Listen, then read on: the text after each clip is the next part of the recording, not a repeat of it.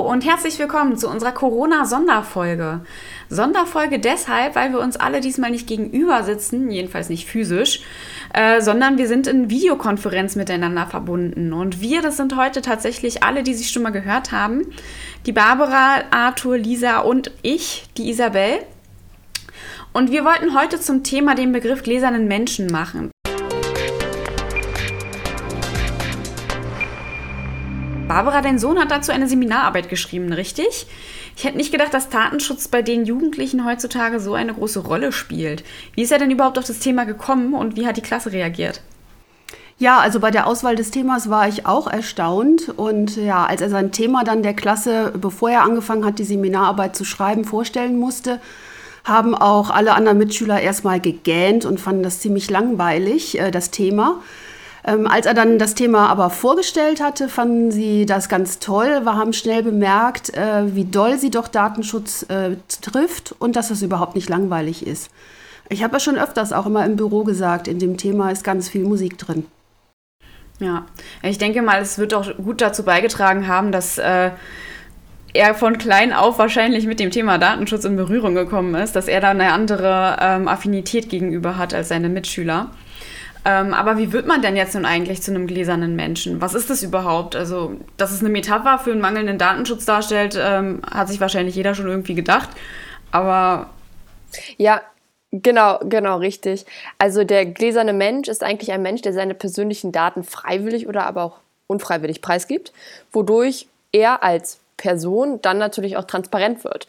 Und diese Informationen werden gesammelt, zusammengetragen und dann auch ausgewertet, sodass der Umgang mit diesem betroffenen Menschen dann an dessen Verhalten sogar angepasst werden kann. Okay. Aber interessanter ist ja dann in dem Falle die Frage, wie ich die Daten überhaupt preisgebe und an wen ich die preisgebe. Also sind es meine Freunde, der Nachbar, der Staat, Unternehmen oder im Grunde einfach alle? Ja, also angefangen hat das Ganze ähm, in den 1980er Jahren. Da gab es einen Riesenaufschrei, gefolgt von äh, Demonstrationen, weil da gab es ja die Volkszählung. Da wollte der Staat von den Bürgern und Bürgerinnen 36 Fragen beantwortet haben. Und ähm, da hatten die Angst, dass man die Bürger zum gläsernen Menschen wird. Und darauf äh, kam dann das Volkszählungsurteil vom Bundesverfassungsgericht. Und das hat gesagt, äh, ja, jeder Bürger, jede Bürgerin hat das Recht auf informationelle Selbstbestimmung. Das heißt, dass jeder Einzelne selber bestimmen kann, was mit seinen personenbezogenen Daten bestimmt und wie die auch verwendet werden. Ja, und das war 1983. Heute ist das Thema immer noch aktuell und schon ja gar nicht oder erst recht längst nicht abgehakt. Wir sind nämlich unter anderem auch der gläserne Steuerzahler. Das heißt, durch das Gesetz zur Förderung der Steuerehrlichkeit erhielt das Finanzamt zum Beispiel die Kompetenz, unsere Konten abzufragen. Außerdem hat der EuGH noch in diesem Jahr ein Urteil zur Vorratsdatenspeicherung gefällt. Das heißt, die anlasslose Vorratsdatenspeicherung wurde abermals für unzulässig erklärt, zugunsten der schweren Kriminalität und Terrorismusbekämpfung, also Gefahren, die dann die nationale Sicherheit anbelangen, wurden Ausnahmen gemacht. Ja, und heutzutage ist das so, dass nicht mehr nur der Staat äh, Informationen sammelt. Eine große Menge von Informationen wird heutzutage von Unternehmern gesammelt, wie zum Beispiel Facebook, Google oder Apple. Und diese Informationen werden sogar größtenteils mit unserer Einwilligung gesammelt. Stimmt, also ich meine, wir akzeptieren ja die Datenschutzbestimmungen bei Apps genauso wie wir die AGB einfach so ähm, akzeptieren, meistens ohne die zu lesen und ohne zu wissen, was da überhaupt drin steht. Ja, richtig. Und da steht in Teilen wirklich ganz, ganz, ganz, ganz viel drin, äh, besonders bei den kostenlosen Apps und Programmen. Äh, da fällt mir ein, Isabel, wir haben ja überlegt, wie wir meine Schulungen jetzt mit einem Programm aufnehmen sollten. Und da wurde uns ein Open-Source-Programm em empfohlen. Mhm. Äh, ich wollte das dann runterladen hier auf meinen Apple und der Apple hat sofort äh, mich gewarnt und hat gesagt, dass die wollen dann meine, die Steuerung von meiner Tastatur übernehmen und das übernehmen. Und da habe ich sofort auch Abstand von gehalten, von ja. genommen. Und das zeigt einfach nur so, naja, wenn irgendwas kostenlos ist, ähm, dann ist das nicht wirklich kostenlos, in Geld kostenlos, sondern die wollen irgendwas anderes auch damit haben, meine Daten, irgendwas. Und äh, ich meine, das haben wir ja auch bei, schon bei den Bildrechten gesehen. Ähm, ich glaube, der letzte Podcast war das, ne, wo genau. wir über Bilder gesprochen haben, mhm. äh, mit den CC-Lizenzen, ähm, dass das auch immer ganz, ganz schwierig ist. Ja, und das Problem ist, äh, ich denke mal, auch hätte ich hier diese ähm, kostenlose Software runtergeladen. Die wollen so viele Daten wie möglich von mir haben, die wollen Profile bilden und dann hinterher eben auch personalisierte Werbung oder gar äh, ja, meine eigene Willensbildung auch beeinflussen. Hm. Also sind die Daten heute quasi so eine Art ja, neue Währung beziehungsweise das Öl des 21. Jahrhunderts. Ja, das fürchte ich auch. Hatte dein Sohn da nicht sogar ein e-, spannendes Experiment zugemacht? Ja, das hat er. Und da war ich in Teilen wirklich sehr, sehr überrascht und äh, ja, fast schon schockiert. Und ähm, als ich feststellen musste, was da alles an Daten gesammelt werden. Also das Experiment sah so aus, er hat ein Samsung-Handy genommen und äh, das basiert ja auf dem Betriebssystem Android. Ähm, das wird jetzt für Smartphones, für Fernseher, Autos und Tablets und Computer genutzt. Und dieses Betriebssystem, ähm, das hat Google ins Leben gerufen. Wusstet ihr eigentlich, dass äh, 1900, nee, nicht 1900, 2017 ähm, 87,7 Prozent ähm, aller Betriebssysteme auf mobilen Endgeräten Android war? Es ist doch irre. Ja. Und nur Apple hatten 12,1 Prozent. So, aber jetzt zurück zum Experiment, warum ich das mit den 87,7 Prozent so interessant finde. Also er hat zwei Testphasen gehabt. In der ersten Testphase, ähm, da hat er also die Datenschutzkonfiguration nur ganz minimal zugelassen. Und in der zweiten Testphase hat er das voll zugelassen. Und er hat das Smartphone also wirklich die ganze Zeit immer bei sich gehabt, so wie das eben fast alle, die ein Smartphone haben, eben auch haben. Das ist ja fast mit uns angewachsen, so ein Smartphone. Mhm. Also er ließ sich mit dem Smartphone wecken, ähm, ach, alles Mögliche. Das, was wir eben alles machen. In der ersten Testphase, also da, wo er gar nicht zugestimmt hat, ähm, da sammelte das Smartphone auch so gut wie gar keine Daten. Es war aber auch nur eingeschränkt nutzbar und mehrfach am Tag fror also der Bildschirm auch ein. Er musste das neu starten. Ähm, in der zweiten Testphase war das also ganz, ganz anders. Ähm, da funktionierte das Handy wunderbar. Ähm, allerdings sammelte das Handy auch die ganze Zeit Daten. Er hat mir das dann hinterher gezeigt. Also es war wirklich ein komplettes Bewegungsprofil von ihm äh, zu sehen, wo er wann war, wie häufig er dort war, wie lange er dort war. es wurde aufgezeichnet, welche Strecke er gefahren ist.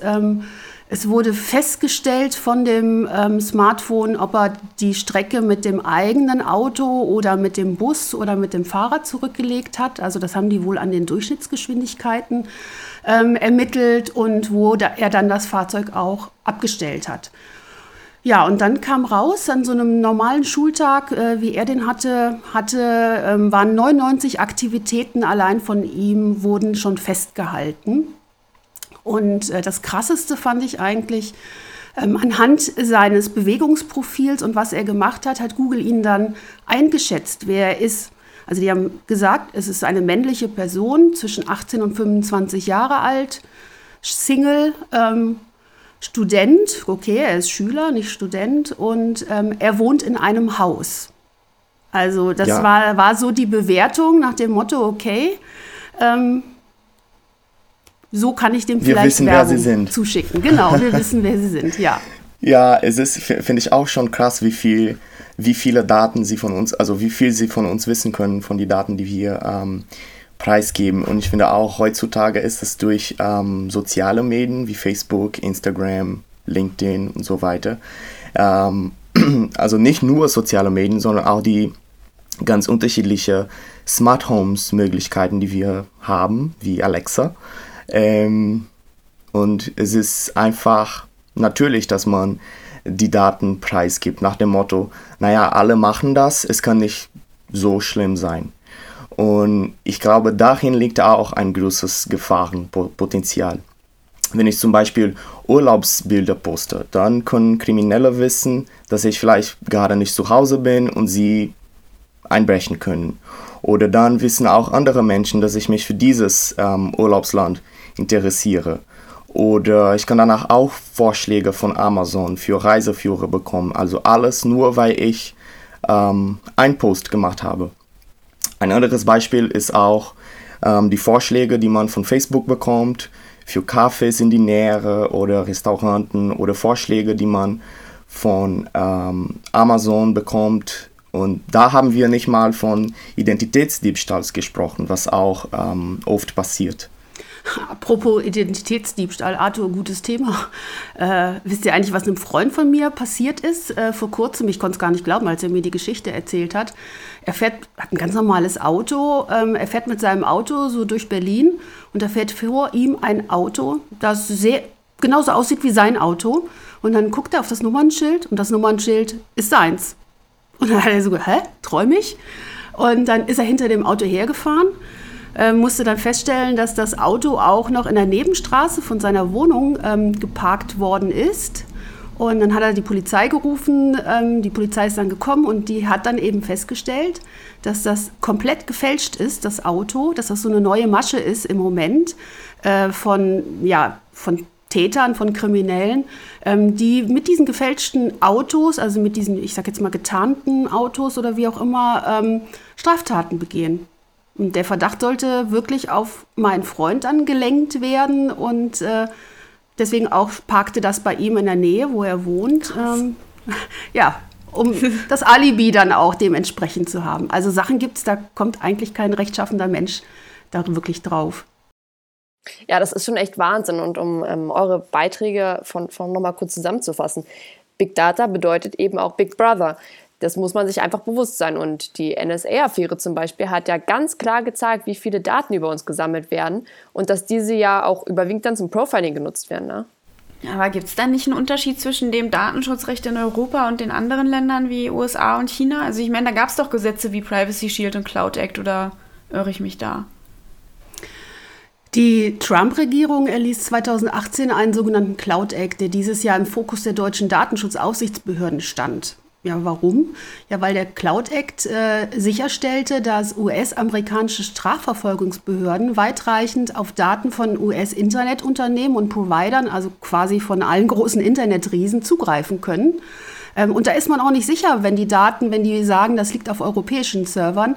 Ähm, nein, da kann die, ähm, die US-Regierung und die Strafverfolgungsbehörden äh, können darauf zugreifen. Und ähm, das führt natürlich zu erheblichen Konflikten, weil wir haben die Datenschutzgrundverordnung und äh, da muss man gewisse Regeln einhalten, um auf Daten zugreifen zu können. Und ähm, ja, das war eben, ist nicht der Fall und deswegen steht das absolut im Fokus, immer noch der Cloud Act. Und ähm, ja, der EuGH hat ja dieses Jahr auch den Privacy Shield, äh, diese Vereinbarung, dass Daten zwischen Europa und den USA ähm, rechtmäßig äh, übermittelt werden können, für ungültig erklärt. Eben auch, weil Informationen von europäischen Verbrauchern auf den US-Servern nicht vor dem Zugriff dortiger Behörden und Geheimdienste, Lisa hat es eben gesagt, Stichwort NSA, geschützt sind. Ja, da gebe ich dir vollkommen recht, liebe Barbara. Diese Fallbeispiele zeigen glasklar ein deutliches Gefälle auf, was das Datenschutzniveau in den USA und der EU anbelangt.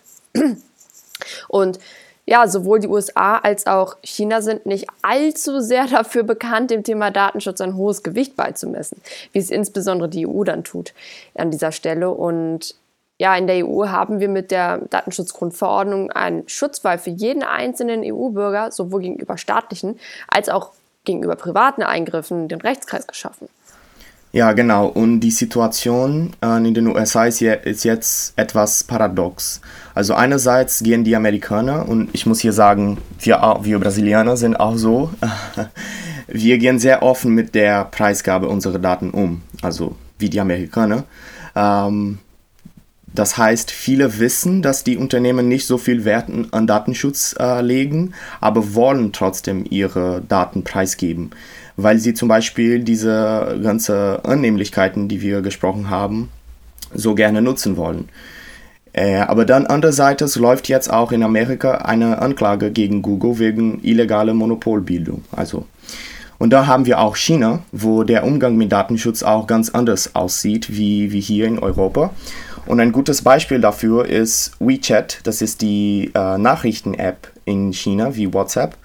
Äh, die geben schon in ihre Datenschutzbestimmungen, dass die Inhalte der Nachricht auch an die Regierung weitergegeben werden können, was schon krass ähm, klingt. Hm, das ist schon heftig. Aber wie kann man denn jetzt verhindern, dass die großen Player meine Daten kriegen und in gewisser Weise gegen mich ausspielen? Also ich meine, der Einstellungsdschungel bei Apps ist ja echt riesig. Ja, der ist absolut groß. Ähm Aber einen anderen Weg gibt es nicht, außer du willst komplett analog, fernab jeder Digitalisierung leben. Ich glaube, das wollen wir alle nicht mehr. Also die Annehmlichkeiten unserer modernen Zeit, ähm, ja, da ist eben das Opfer, das mit den Daten. Wenn du unter dem Radar schwimmen willst, musst du dich komplett abschirmen. Keine sozialen Netzwerke, keine moderne Technologie, also kein Smartphone, kein Laptop, kein Smart Home. Ähm, ja, ich glaube, das will keiner von uns. Und ähm, du merkst schon, das ist heute quasi komplett unmöglich, ähm, gar nichts mehr über einen Preis zu geben. Da helfen dann eben nur gewisse Datenschutzeinstellungen und der Kompromiss, dass gewisse Daten preisgegeben werden. Ja, und Isabel, man muss hier ebenfalls noch beachten, dass wir beziehungsweise ja eher die noch jüngeren Generationen nach uns am meisten betroffen sind. Schließlich sind es ja gerade sie, die von klein auf die digitale Welt erleben und erfahren und somit kaum Berührungsängste entwickeln. Also schon teilweise Einjährige ein iPad in der Hand wissen und genau wissen, wie sie auf YouTube kommen und ihre Lieblingsvideos anschauen. Und wir, sage ich mal jetzt als ja, hybride Generation, das heißt diejenigen, welche sowohl ohne als auch mit dem technologischen Fortschritt groß geworden sind, haben dann noch eher noch Zweifel, ob ja, ob mein autonomes Fahrzeug mich dann doch sicher zum Zielort bringt, sodass wir unsere Hände vermutlich doch am, am Lenkrad lassen. Und ja, diese Skeptik ähm, wird sich irgendwann verabschieden, sodass auch das Thema Datenschutz eventuell an Relevanz und bedauerlicherweise verlieren könnte. Noch mehr. Also ich bin ja, diese ganze Datensammelsache, das klingt ja alles ganz schön negativ. Also im Grunde haben wir ja bisher noch gar nicht wirklich Positives aufgeführt. Gibt es denn überhaupt was Gutes? Naja, ich glaube, in diesem Fall ist gut oder schlecht eher eine Frage, die im Auge des Betrachters liegt. Also zum Beispiel, wir haben eine ziemlich Arbeitserleichterung, indem Dienste wie Amazon und Google uns Produkte anbieten können, die wir ganz oft tatsächlich brauchen oder wollen, ohne dass wir dafür auch mitdenken müssen. Also wir erhalten einfach die Vorschläge. Ähm, darüber hinaus müssen wir auch sagen, dass die Weltwirtschaft auch von solchen Sachen wie Profiling und die Vernetzung der Menschen im Internet äh, profitiert, weil es eben, weil Unternehmen im Internet einfach mehrere Personen erreichen können ähm, da, da haben wir auch die Strafverfolgung. Äh, Strafverfolgung ist durch Digitalisierung einfacher und schneller. Und dadurch kann es auch ähm, sein, dass die Sicherheit besser gewährleistet werden kann.